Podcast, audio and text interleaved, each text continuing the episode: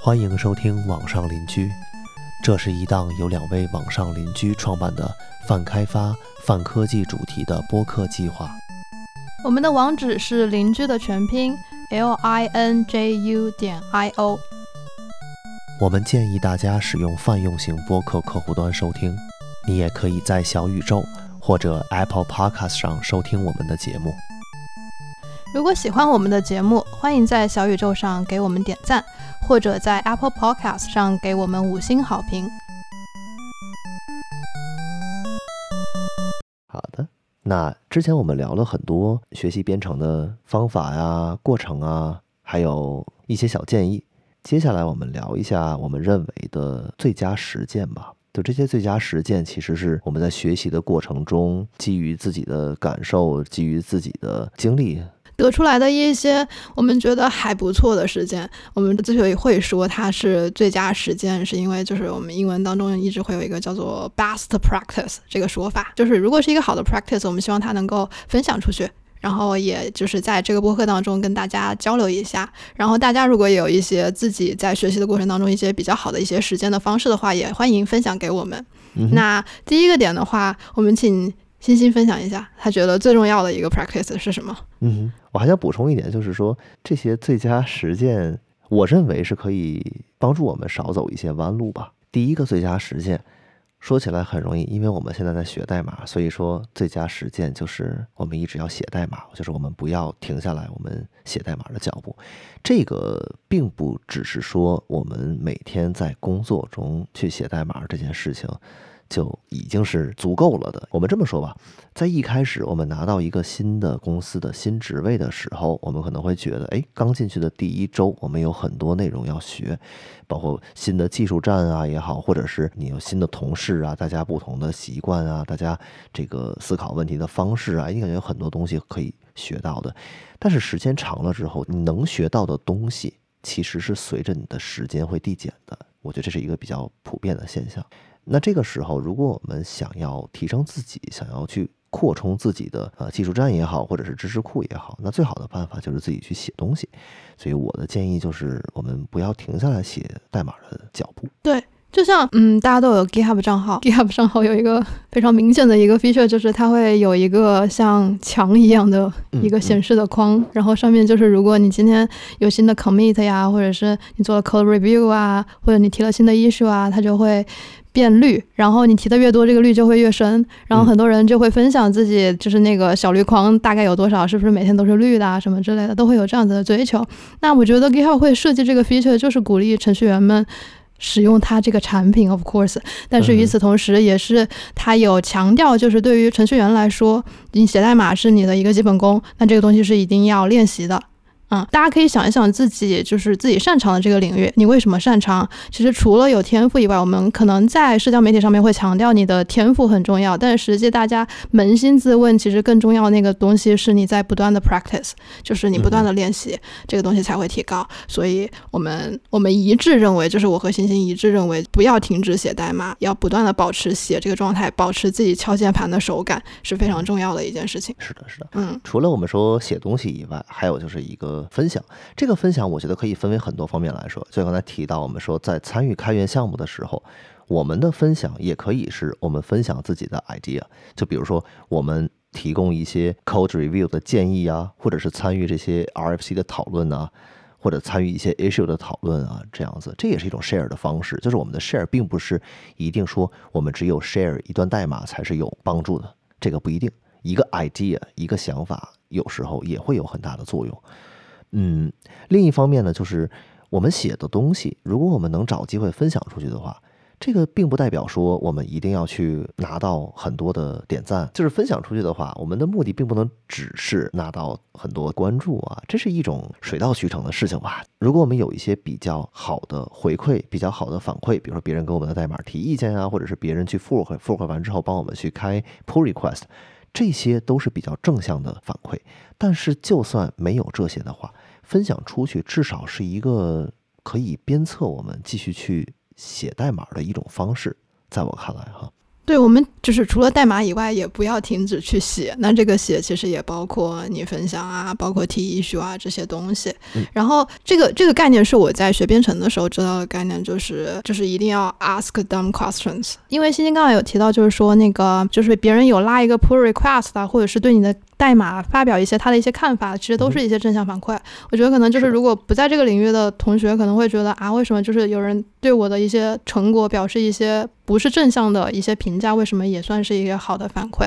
我觉得这里就是要稍微嗯，只强调一下这一点。首先，我自己经历的一些开源的社群，我觉得大家的氛围是非常友好的，就是即便是对你的代码提意见或者给你做 code review 都是非常友好的，就事论事的，不是说他一一定会夸你啊或者怎么样，但是一定是。就事论事的，然后不会说，哎，你怎么问了一个这么蠢的问题啊？你怎么什么都不知道？是这个声音，我是完全没有听到过的，就是我这么一个初级的人都完完全没有听到过的。嗯嗯。而且我们不要停止写代码的目的是为了能够提高我们代码的技能。那一个不是在夸你，但是它是就事论事的一个评论，我觉得是对你这个技能是有非常好的帮助的。所以我们认为这个是一个非常好的 positive feedback 正向的反馈。嗯，甚至有些时候我们并不能一直期望我们拿到的所有的 feedback 都是 positive 的，你肯定会有一些。不好的一些反馈，甚至是有一些人觉得好像他是没事儿找事儿的这种感觉。这种时候，我觉得我们 take it positively，就是我们我们并不一定要去跟他去争论啊。这个 report 是你自己的嘛，你可以选择把这个 issue 关掉，这就没有关系了。我希望的就是说这些东西至少不要让它作为一个影响我们心情或者影响我们写东西的这些动力的一个因素。嗯，对。那我想问一下，就是你在尝试，就是把你写的代码分享出去啊，你写的项目分享出去，嗯，在这个过程当中，你有有一些什么样子的体会吗？或者是它怎么具体的提高了你的代码的技能呢？嗯，那我们举两个例子吧，正面和负面的反馈都有的例子。我觉得正面反馈比较多的是我自己写的那个 Hammerspoon 那个东西，因为那个东西其实是完全基于我自己的使用习惯来写的。你先介绍一下什么是 Hammerspoon。OK，这这个 Hammerspoon 的话，首先它是个软件。它是运行在系统上的一个软件。另外一点是，它只针对 macOS，它其实是系统级别的 API 与用户之间架了一个桥梁。换句话说，你如果想实现一些什么系统级别的操作，你并不一定需要去翻它的系统 API，而是你用这个 Hammerspoon 就可以了。这些系统层级的操作，我们举一些例子啊，不限于这些。比如说，把一个窗口移到另一个屏幕上；比如说。让你这个窗口占屏幕的一半，再比如说播放音乐，再比如说调整亮度、调整声音，类似于这样的东西。就这一些东西，如果你想通过一个脚本去实现，其实也是可以。有一个东西叫 Apple Script，但是那个东西一方面是它的语法没有那么容易使用，再一方面它的扩展性会稍微差一些，就你写起来没有那么容易。它有一个好处就是它跟自然语言很接近。比如说我现在希望我的 Spotify 去播一段音乐，我只要说 Tell Application Spotify to play，这样就可以了。这就是它的语法。它的语法非常接近自然语言，但是呢，首先是它很长，另一方面是它你要再去做一些比较深层次的，或者说比较复杂一点的逻辑处理，就会麻烦一些。这就为什么我会用 Hammerspoon，它能提供很多接口。另一方面是它本身是基于 Lua 这个语言的 Lua 这个语言，其实如果要是玩那个什么魔兽世界那些写脚本，他们很多是用这个语言去写。有外挂脚本吗？可以是外挂，甚至很多插件。魔兽世界里边的那些插件，大脚那些插件，他们其实很多都是用 Lua 去写出来的。这就是这个 Hammerspoon 是干嘛的？那我用它的目的，我只是为了让我自己能少用一些鼠标，所以说做了一些快捷键的这些东西的配置。在做这个的时候呢，其实我完全是按照我自己的使用习惯来做的，就是我没有会考虑到，哎，那我要不要把这个东西写得更灵活一些，让别人也可以去配置？我甚至都没有去考虑这些。但是我把这个东西放到网上去之后，同时我又写了几篇博客文章，在当时啊，然后呢。发到了自己的博客平台上去之后，就会收到一些反馈。大家会觉得，你看这个东西，我现在想要这么一个 feature，那我应该怎么实现呢？这个时候就是跟别人去沟通的过程。你看这个 feature 我不打算往我这里加，因为我不需要这个 feature。那如果你要想加的话，你看你可以尝试着去用这个，去用这个去做，这样这就是一种跟别人交流的过程。其实我们说，如果我们能把这些实现的方式或者说实现的原理去和别人讲清楚的话，一方面这个是对自己。知识理解的一种肯定，你肯定是理解了这个知识，你才能分享出去这些信息。另一点就是，我们这也算是为社区去做一些贡献嘛，对吧？大家既然想做这件事情，然后呢需要一个 solution，需要一个解决方案的话，我们去帮助他提供一些想法。嗯，就好像我们在其他社区里边去跟别人请教问题的时候，别人也会给我们提供这些想法是一样的，就是我们把这个爱传递下去啊。这样说，这个爱传递下去是什么意思呢？因为我在开发这个东西的过程中，当时我就卡在了一个地方，我是无论如何写不出来的。当时我那个水平又有限，那个时候应该是我刚转行不到半年的时间吧。然后我就去那个 Hammerspoon 的官方的 repo 里边去问这个问题。Hammerspoon 这个 repo，他们只有两个人在维护，当时是这样子。然后其中一个人看了我这个问题，然后又问了一些 follow up，确定一下我到底想要什么。我就跟他又讨论了一下。然后我下一次看到他回复的时候，他就是把这个代码给我写好了。他说：“你看，你这样写，你这样写。”然后他给我解释清楚了这个里边是怎么 work 的。这个就当时我没有想到，我想的是我问一个问题，问一个解决方案就行，他就把代码帮我写好了。然后我就觉得，嗯，就非常感谢他呀。然后我去仔细研究这些代码，然后我现在在用这个 feature。这个 feature 其实是为了实现键盘的一个全局绑定。Vim 里边的话，方向键是 HJKL 嘛，这四个键。我现在是希望是按住 Control 加上 HJKL，在全局都能实现移动光标。当时我想实现的是这个 feature，我自己写不出来。在社区里边，其实就收获了很多这样的帮助嘛。甚至当时我也有提 issue，然后我自己也为他们提供了一些代码。那您感受到爱了吗？感受我不光感受到了，同时我也发出去了很多爱。我觉得啊，这样我也会帮他们去提 pull request。我自己在实现东西的时候，我发现嗯，这些 API 好像可以再写好一些，我就帮他们提供一些代码过去。这才是一个开源社区就是应该有的样子吧。我觉得这是一个非常好的故事。他提到了一个我觉得除了写代码以外，一个非常重要的 practice，就是不要单打独斗，然后参与一些你感兴趣的社区。然后刚好在代码领域有非常非常多的开源社区，任君选择。特别是对比一个作为曾经在传统企业做过工作的人来说，就是开源社区是一个非常非常吸引人的点。你在各个方面都会有人帮助到你。因为以前我如果在传统领域想要提高我个人的技能的话，嗯嗯，公司会提供一些培训的课程，然后甚至你可以当某一个课程的老师之类的，但是都是小范围的。就是仅局限于那几个人，并且公司提供的这些课程，它很有可能是 out of date，就是过时了的，就是它的教材更新没有那么的快。但是，就是我自己感受到开源社区的话，因为就是涉及到的人更多，然后涉及到的话题也更新迭代的更快，所以它会让你成长更快。嗯，而且你会接触到各种各样很有意思的人，他们来自世界各地，是真的世界各地。嗯，然后就会有不同的想法的一些碰撞，所以这是一个对你自己提升技能有帮助，也是一个非常有趣的过程。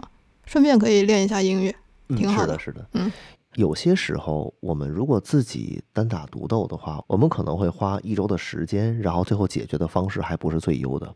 有经验的人，或者是做过这些东西的人，他一句话就能给我们指上正确的道路，至少我们就不会再去绕弯子了嘛。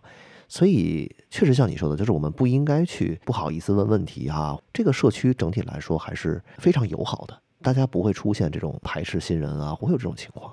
除了这个以外，我还想说的一点是，我们可以不只局限在参加线上的沟通和交流，线下也会有很多活动，比如说会有很多技术类的会议，甚至是一些小规模的技术类的讨论，嗯，不一定是大型的技术峰会啊。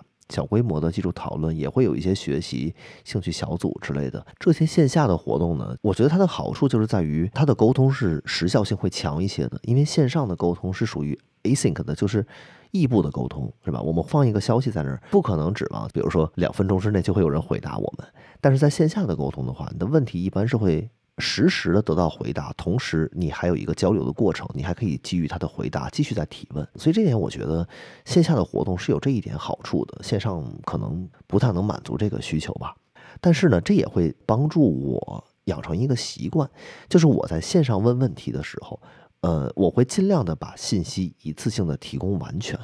而不是说啊在吗这样子啊，这这种东西一般是要避免。我们会尽量的把这些信息一次性的给他说的尽量完善，就是让别人在看到这条消息的时候，哪怕不是现在，哪怕是三天之后，他也会得到我们这个问题的全部的 context，就是背景信息啊。呃，好比说我要去问一个 bug，如何去复现啊？这个 bug 出现的时候长什么样子呀？再比如说，是不是可以一直复现，还是说只是特定情况会出现这个问题？再有就是我们的期望是怎么样子的？就是说这个 bug 如果不出现的话，它应该是什么样子？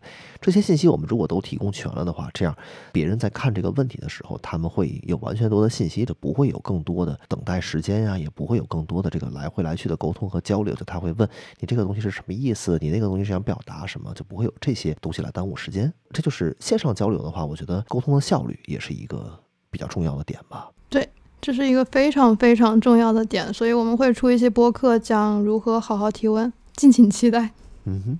所以就是总结一下，我们刚才讲到了两个我们一致认为非常重要点，一个就是如果你个人在学习代码的话，不要停止你写代码的过程，然后不仅要写代码，写其他的东西，就是保持不断的在写，然后与此同时就是不要单打独斗，要参与到线上或者线下的一些社区活动。嗯嗯，是的。那在心态方面，你有什么建议吗？心态方面，其实这个 topic 比较广，我我能想到的是，谦虚使人进步，骄傲使人落后。我们在学东西的时候，be humble 就是保持谦虚，是一个比较重要的特质。因为如果我们在学习的时候是那种觉得，哎，这个东西我知道了啊，好，可以了，可以了。然后呢，那个东西啊，我好像也知道了一些，嗯，好了。如果是一种这样的状态的话，就会导致我们是没法再让自己提升下去的，就是我们会陷于一个满足的状态，然后就很难进步下去。这点在我看来是不太好的。嗯，确实是，但是其实，嗯，学习代码，特别是对于我这种就是没有理工科背景的人来说，是一件非常艰难的事情。然后之所以可以坚持，是因为，嗯，我会每天早上起床告诉我自己，我自己天赋异禀，并且 让我的合作伙伴也夸我天赋异禀。然后如果他们夸我，也会强调，哦，你刚才夸我了，嗯，会这个样子。但是。在底层上，我扪心自问，我还是觉得就是要谦虚一点，对知识有敬畏的心情。对，嗯，要刻苦，嗯，就是要不断的反复的重复，就是跟我们之前说的内容是一样的。然后其实，嗯，很多人啊，很多人。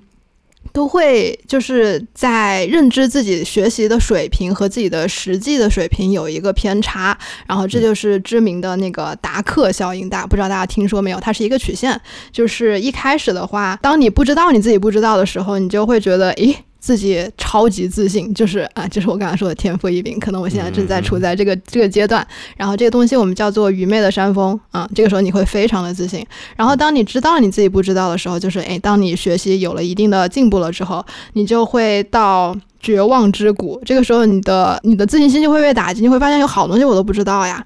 但是没有关系，你坚持下去，你就一定会迎来开悟的那个 moment，那个瞬间。然后在那个瞬间，你就会。知道自己知道一些东西，就成就感在这个时候会突然有非常大。嗯嗯，你经历过了你不知道不知道那种愚昧的自信，然后到现在是真正的自信，然后慢慢的就会到一个比较平稳的高原，就是跟刚才星星说的差不多。随着你的工作的阅历的增进，你会发现学到的新的东西可能好像就是边际递递减了，但是没有关系，这证明了你的水平是在不断的提升的。当然，嗯。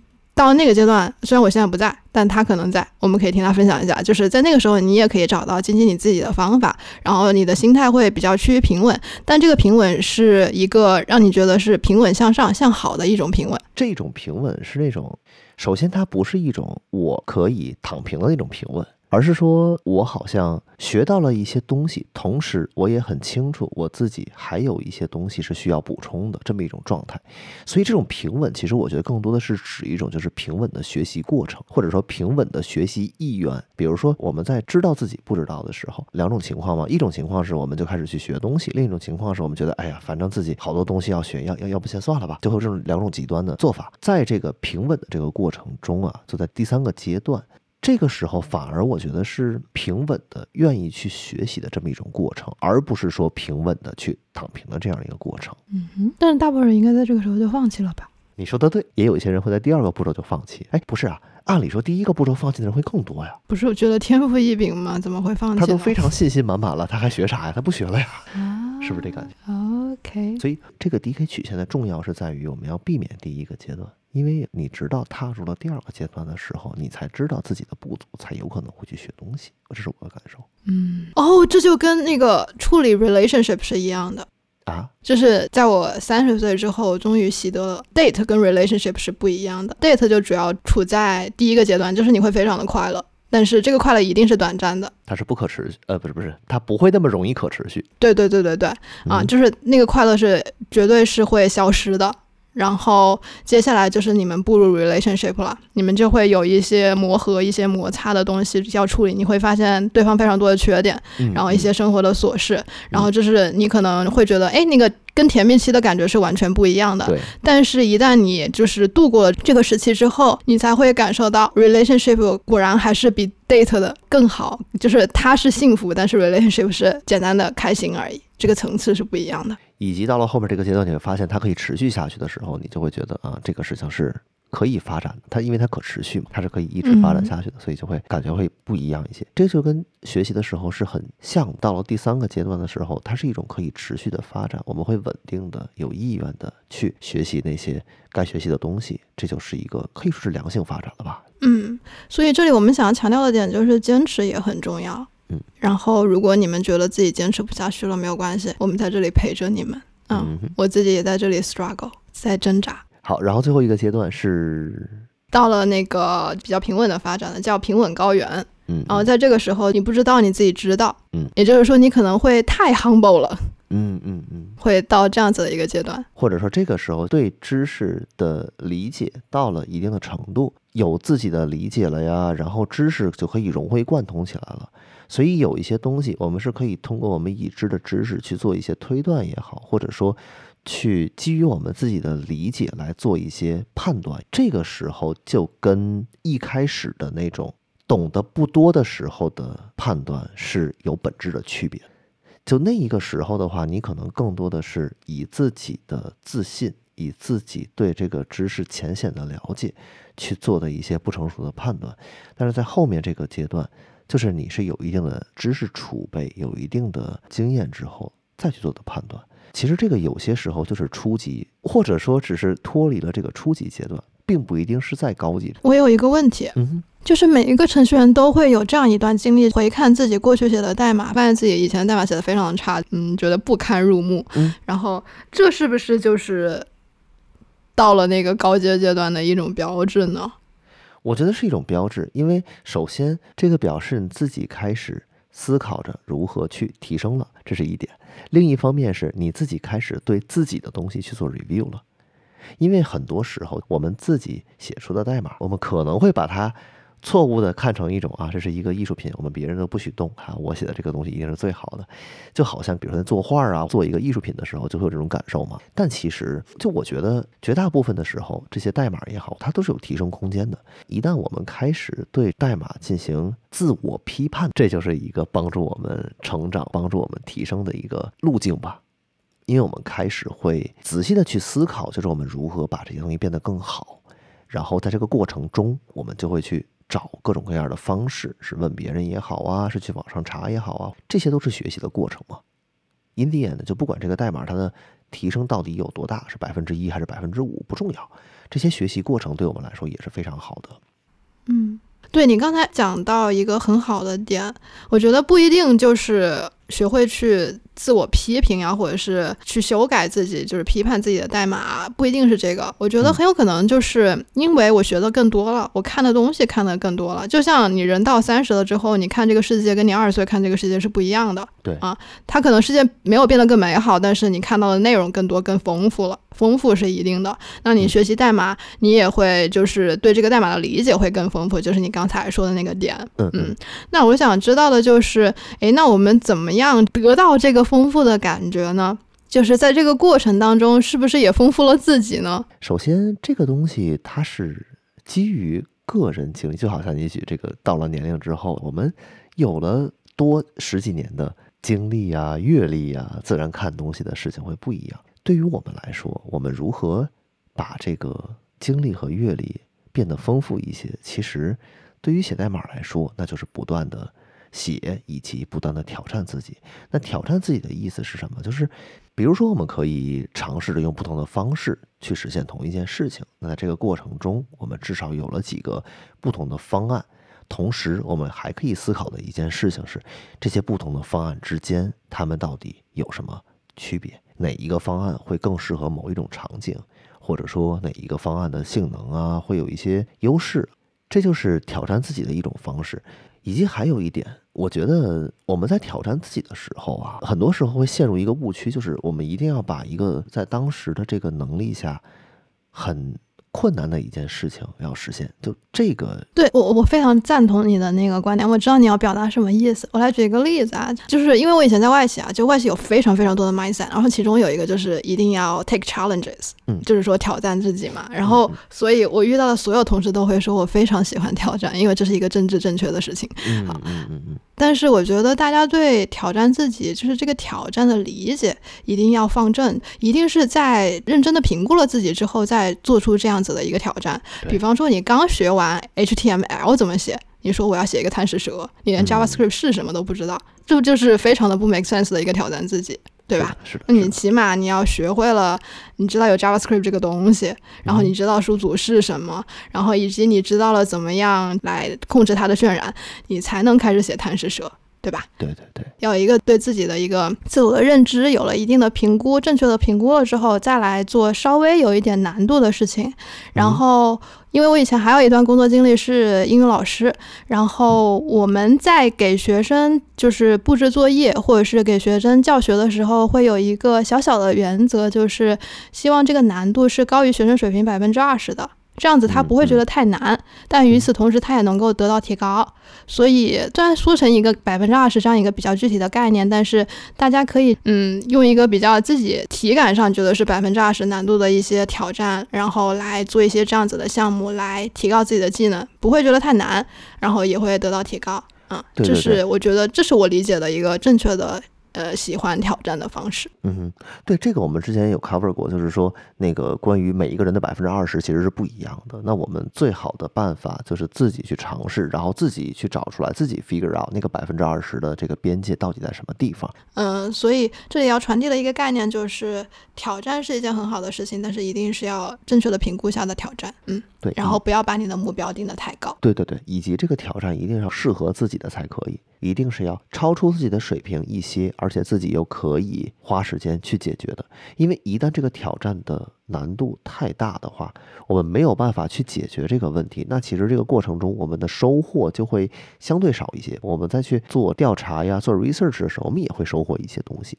但是我想这一件事情给我们的正向的反馈啊，可能是不如完成一个挑战那么大。所以我觉得这个挑战的难度啊，我们自己确实要选好。那想知道自己的边界在哪里，唯一的办法就是去多尝试。我们一开始可能会把难度设得太高，然后发现啊做不成。我们把它的难度稍微降低一些，我们发现可以做成了，然后一点一点的去找这个边界，看看在哪里最合适。这个其实对我们之后的工作也会有一个很大的帮助，就是我们可以更精确的能估计出一个东西的完成时间。对，是的。那好，那刚才我们说到关于挑战自己的事情啊，接下来呢，我们就说到一点，其实挑战自己这个事情和另一点会有一些相近的地方，就是叫 critical thinking，这个是叫批判性思维。批判性思维的意思是，我们在想一件事情的时候，可以从多个角度或者是不同的方面来考虑。举个例子，比如说我们现在实现了一个功能，我们现在能知道的是这一段代码可以实现这个功能。但是，如果我们从别的角度考虑一下，那有没有可能这一段代码还加进来了一些其他的东西，是我们不需要的？好比说，它在实现这个功能的同时，它又造成了一些不好的体验。嗯哼，你让我想到了一本书啊，什么叫《代码的简洁之道》？哦，我还没有看《Clean Code》。对，它是什么圣经或者福音，就是对它的评价很高。是的，是的。然后，哎，刚好我们昨天在结对编程的时候聊到另一本书，叫做《Unix 的艺术》。Unix 编程与艺术吧，应该是叫。对对，编程与艺术还是什么？然后说它对后续编程的一些范式啊和概念有非常大的影响。嗯，我觉得之所以会有这些追求，比方说就是。代码的简洁之道呀，或者是有一些范式啊，或者一些一些原则呀什么的，都是因为那些前辈、那些伟大的前辈们在写他们的代码的时候，或者是设计他们的系统的时候，有 critical thinking 吧？对，然后让他们观念更好的传达下去，让它更简单的传达下去嘛。对对对，是带着思考的一些观念。那我们不见得啊，说不定听众未来可能会是一个代码大家，但是我我觉得就是我们不用把目标定到我们未来成为一个代码大师。嗯，但是像这些大师，他们这种思考习惯呀，还有对代码编写的习惯，我觉得大家是可以延续下去的。嗯，我最喜欢程序员的一个点是对自动化和偷懒的追求。然后我觉得，呃，因为你。有 critical thinking，然后在写的过程中不断的去呃反复的思考，就是这样的实现对不对啊之类的。有了这些思考，最后才能实现自动化，才能偷懒啊。所以我觉得这个还挺重要的。它是呃程序员之所以成为程序员，之所以可以偷懒的一个还蛮重要的一个 practice。是，嗯，我在开源项目里边也遇到过几次，就好比说之前我遇到过一个情况，就是他报了一个 bug。然后这个 bug 的话，我发现我有时候能复现，但是这个复现的概率非常非常低。后来呢，我就只能想到一个办法，是把我的一部分代码重构一下，看看还会不会发生这个问题。所以当时改了一种实现的方式，用了一个不同的 API，然后就发现，哎，这个东西出错的概率好像就会少一些了。这个时候，它能算 critical thinking 吗？可能也可以算，至少我在尝试解决这个问题的过程中。从多方面的去考虑，你看我如果选择这个的话，它优势在于什么？不好的在于什么？然后我选择其他东西，它可能会出现问题的概率会低一些呀。所以我们在说这些点的时候，其实他们是交织在一起的。比方说，欣欣刚才那个例子，是他在写代码的过程当中，代码倒逼他要去 thinking 了，是不是？对对对对对，是有这感觉，是吧？这个不是一个非常好的事情，就是因为我在写的过程中，确实是缺乏了一些深入的思考。呃，我觉得这个东西可以 work，在我这可以 work，嗯，那那就好了呀。但是问题是，放到别人电脑里面，它的配置可能跟我的不一样，或者它的环境可能跟我的不一样，在他那边就会出了问题，然后我这边就修起来会花很多时间。那可能一开始我们如果用比较好的方式去实现，多花一些时间的话，考虑一下这些 corner case，可能就不会存在这种问题了吧。嗯，不过你这种情况其实也挺正常的，而且我觉得你非常好的展示了就是一个人成长的过程嘛。一开始肯定不会想得很全面，就跟我们刚才说的一样。然后随着你的年就是年资的增长呀之类的，然后就会看到更多的东西嘛。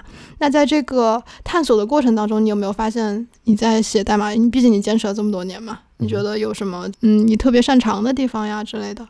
呃。我最开始的时候，主要学习目标只是为了把这些原生的东西用好，不管是他提供的 API 也好，或者提供的方法也好，我只想把它熟悉一下。这个习惯一直保持到现在，是因为这些东西他们每一年都在变，而且每一年都会有新的东西，所以新的东西我就算在项目里边我不用，但是我也要知道。所以每一年的话，就是一年翻一次嘛，对吧？这个这个也不是非常大的时间投入，所以就每年都会去关注这个消息，然后呢。另一方面是，我想把他自己的这些原生的这些东西给用熟，这样子的话，下次在我遇到一个问题或者遇到一个事情需要解决的时候，至少我不用花太多的时间去找到底哪一个东西是我该用的，因为这些东西我可能都，呃，我都知道他们是干嘛用的了，那我只要去选择合适的或者正确的工具来实现就可以了。嗯。所以这个这个是有帮助到你后期就是写代码这方面的技能提升吗？对，一方面它是可以帮助我写出来更简洁的代码，因为我会以比较合理的方式去使用这些东西。另一方面是我也知道什么我可以用，所以就会少了很多造轮子的过程。嗯，因为有些时候我发现别人代码里他不知道有这个东西，所以他就会自己去造一个轮子。嗯，我们刚才说了要坚持嘛。那怎么样坚持下去？就是你刚才举的那个例子，你找到你自己擅长的东西，对对，然后不断的发扬自己擅长的这个点，然后就比较容易坚持下去了。以及呢，他也会给我一些反馈，比如说，那你看，我可以用我学到的这个东西来帮助别人，或者是我可以用我学到的这个东西来为别人指一个方向。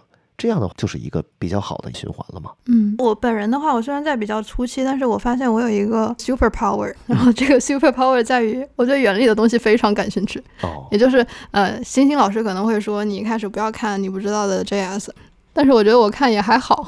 就是也没有理解起来那么困难。虽然虽然也看了很多多遍，但是嗯看完了之后，就是它的逻辑我是懂了，可能我的代码量还不够，但是这个逻辑我能够差不多都懂。嗯然后我发现后来我在项目上接触到了，可能有一些概念我理解的会比我的小伙伴稍微快一点，就是在同期的时候稍微快一点。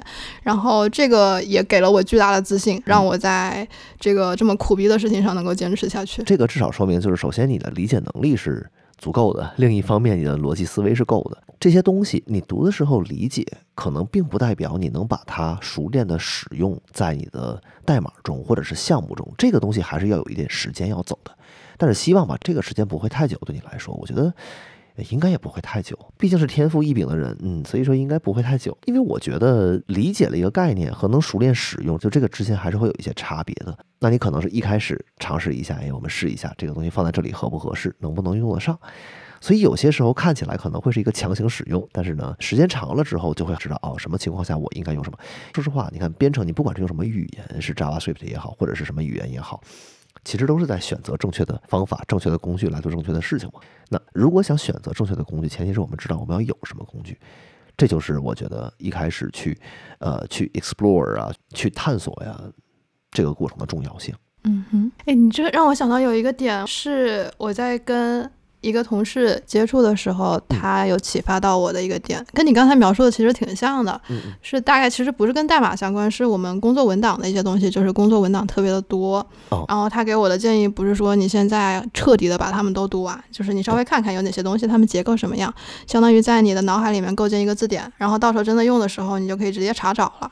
对对对我觉得跟你说的还挺像的。嗯哎，对，这这跟之前咱们聊的看文档也很像，就是 MDN 这个东西，我们该不该看它去学习？呃，当然是该看的，但是要把它当成字典用，而不是说我们从头到尾去翻一遍，翻不完的嘛。就跟我们之前说学英语的时候，也不可能是翻字典去学。说回来，看文档这个习惯，我觉得咱们是要有的，但是呢，我们绝对不能把看文档当成一个每天的任务。OK，所以那这里我们讨论下来呢，我们两个人比较推荐大家在实践的过程当中呢，方法就是第一个，不要停止你的手，嗯，不断的敲键盘要写。对，与此同时就不要自己孤军奋战，就是加入社团，线上的线下的都好。对然后在这个过程当中呢，我们一定要坚持下去。找到你自己坚持的方法，就在于在这个练习的过程当中，你会发现你的潜能在那里，然后你放大你的潜能，这样你就能够坚持下去。然后希望大家都未来能够成为一个前不是前端一个厉害的程序员吧，嗯更好的或者是成为一个程序员大师吧。嗯，嗯，好的，那么今天的内容就到这里，接下来进入 Two More Things 环节。嗯那这期就我先来推荐了。好的，好，那这期我想推荐的是一个 Instagram 的账号，嗯它叫 Yes But，就是一个主题为理想很丰满，现实很骨感的 这样的一个账号。呃，里边就是讲了很多生活相关的小细节，就你期望的是怎么样子，然后最后结果是什么样，或者是你想的很好，但事实上并没有那么好，就很有意思。嗯，他在 Instagram 上面的 ID 是 underscore，就是下划线 yes，然后下划线 but 啊 y e s 嗯 b u t，嗯，应该搜 Yes But 都可以搜出来吧？嗯，对对，是的，大概率可以。我有印象的，比如说他呃希望的是买了一个猫抓板给猫用的，嗯，结果猫还是抓家具啊、抓沙沙发发呀这些，对对对。嗯然后还有比嗯如说 yes 是这个放烟花，然后 but 就是这些猫啊、狗啊什么的全都藏在那个柜子底下，就他们怕这个声音嘛。啊很写实。对对对，然后我就看完之后就感觉，哎，这好像是在我们家装了摄像头一样，就嗯，很多东西感觉都是平常经历到的，所以我觉得他观察的非常好，而且他的画风我也非常喜欢，就他整体漫画的风格我也非常喜欢。嗯对，这个里边并不是用来学习东西的，只是看着觉得非常的治愈。嗯，可以。我们也可以之后就是放一些你觉得还不错的放在 show notes 里面，可以让大家提前看。OK OK，太多了，我觉得哪个都挺不错的，那我尝试着选几个出来看看。嗯，OK，而且看这意思是他们好像最近还出了书 What？好像有一本书，我这里没有登录。不过看这意思是他们出了一本小册子，我看看能不能买到一个硬皮儿的小册子，有可能是他一些比较精选的放进去了吧，我猜啊，我也很喜欢这个账号。啊，你也看过。对，经常会在小红书上面看到大家搬运的他的图。还有哦，对，小红书上面还有一个，就是可能是也是我经常刷到的那个英文的谐音梗。啊，哦，哦，对对对，就是 Shakespeare 什么之类那个的。对对对，William Shakespeare，还有那个，你有看过那个 Call Me an Ambulance？没有，就是一个人躺在地上，Call Me an Ambulance，病了嘛，然后另一个人就是啊，You are an ambulance，哦，就是类似于这样的歌。这个也有一系列，嗯，很多。他们应该，呃，我我猜应该是搬运的。那说到底推荐两个了，OK，就这两个吧，我们回头把链接放上去，我看能不能找到那个英文梗的那些原版。哦，对，那个有可能是跟以前那个暴走漫画那感觉似的啊，他们可能是有一些模板，对对对，然后大家往里加内容。好，我们看看能不能找到几个，然后放上去。OK，这就是我要推荐的。好，嗯，好，那个谐音梗和图片就到这里了。好的，接下来我推荐给大家我最近见到的一句话。这句话就是我看完之后一直萦绕在我的脑海当中，给我留下了深刻的印象。那是什么呢？这句话我先不说，我讲一下这个背景啊。这个背景还是跟攀岩相关，讲的是一个登山家，然后他在 free solo 的时候，就是徒手攀岩的时候，就卡在了中间，不能上不能下了。他唯一能够上的一个方式就是你要跳一下，可是因为徒手攀岩就是你没有任何的保护，所以如果失手了他就死掉了。嗯嗯嗯。但是他运气很好，就是他跳了一下登顶。了，登顶了之后呢，别人就采访他说：“你登顶了之后有什么样子的想法？你的心情怎么样？”嗯，这个时候如果是你的心情会是什么样子？I made it. Glad I made it. 哦，那我们就是用一个形容词呢？A thrill. I'm thrilled. thrilled. 嗯，OK，因为在登顶的这个过程中经历了我刚才说的那段生死未卜的环节嘛，对，所以他登顶了之后，他没有说我 thrilled 或者是 I made it，他说的是我就感觉自己整个人被掏空了。然后他说了这样一句话，就是我刚才说的，对我印象很深的一句话，叫做我没有征服任何东西，只是大山放过了我。哦，OK，啊，这句话的解释我就按下不表，因为我觉得每个人会有自己的一些想法。然后也欢迎大家，如果对这句话有任何的理解，也放在评论区里面评论，我们可以在评论区里面讨论。嗯嗯嗯。我再重复一下这句话，就是我没有征服任何东西，只是大山放过了我。嗯，好，我的推荐就是这句话。给我的感觉，这是一个视角的转换。嗯，就是他不是从自己的角度去描述他成功这件事情的，而是从一个客观的角度去描述的。所以感觉嗯还挺好的，我好词穷啊，不知道该怎么描述，就是经常会有这种感觉，包括我们聊节目的时候也经常会有这种感觉，就是我我觉得他这个东西很好，但我又说不出哪儿好。嗯嗯，体验了一遭就够了。嗯。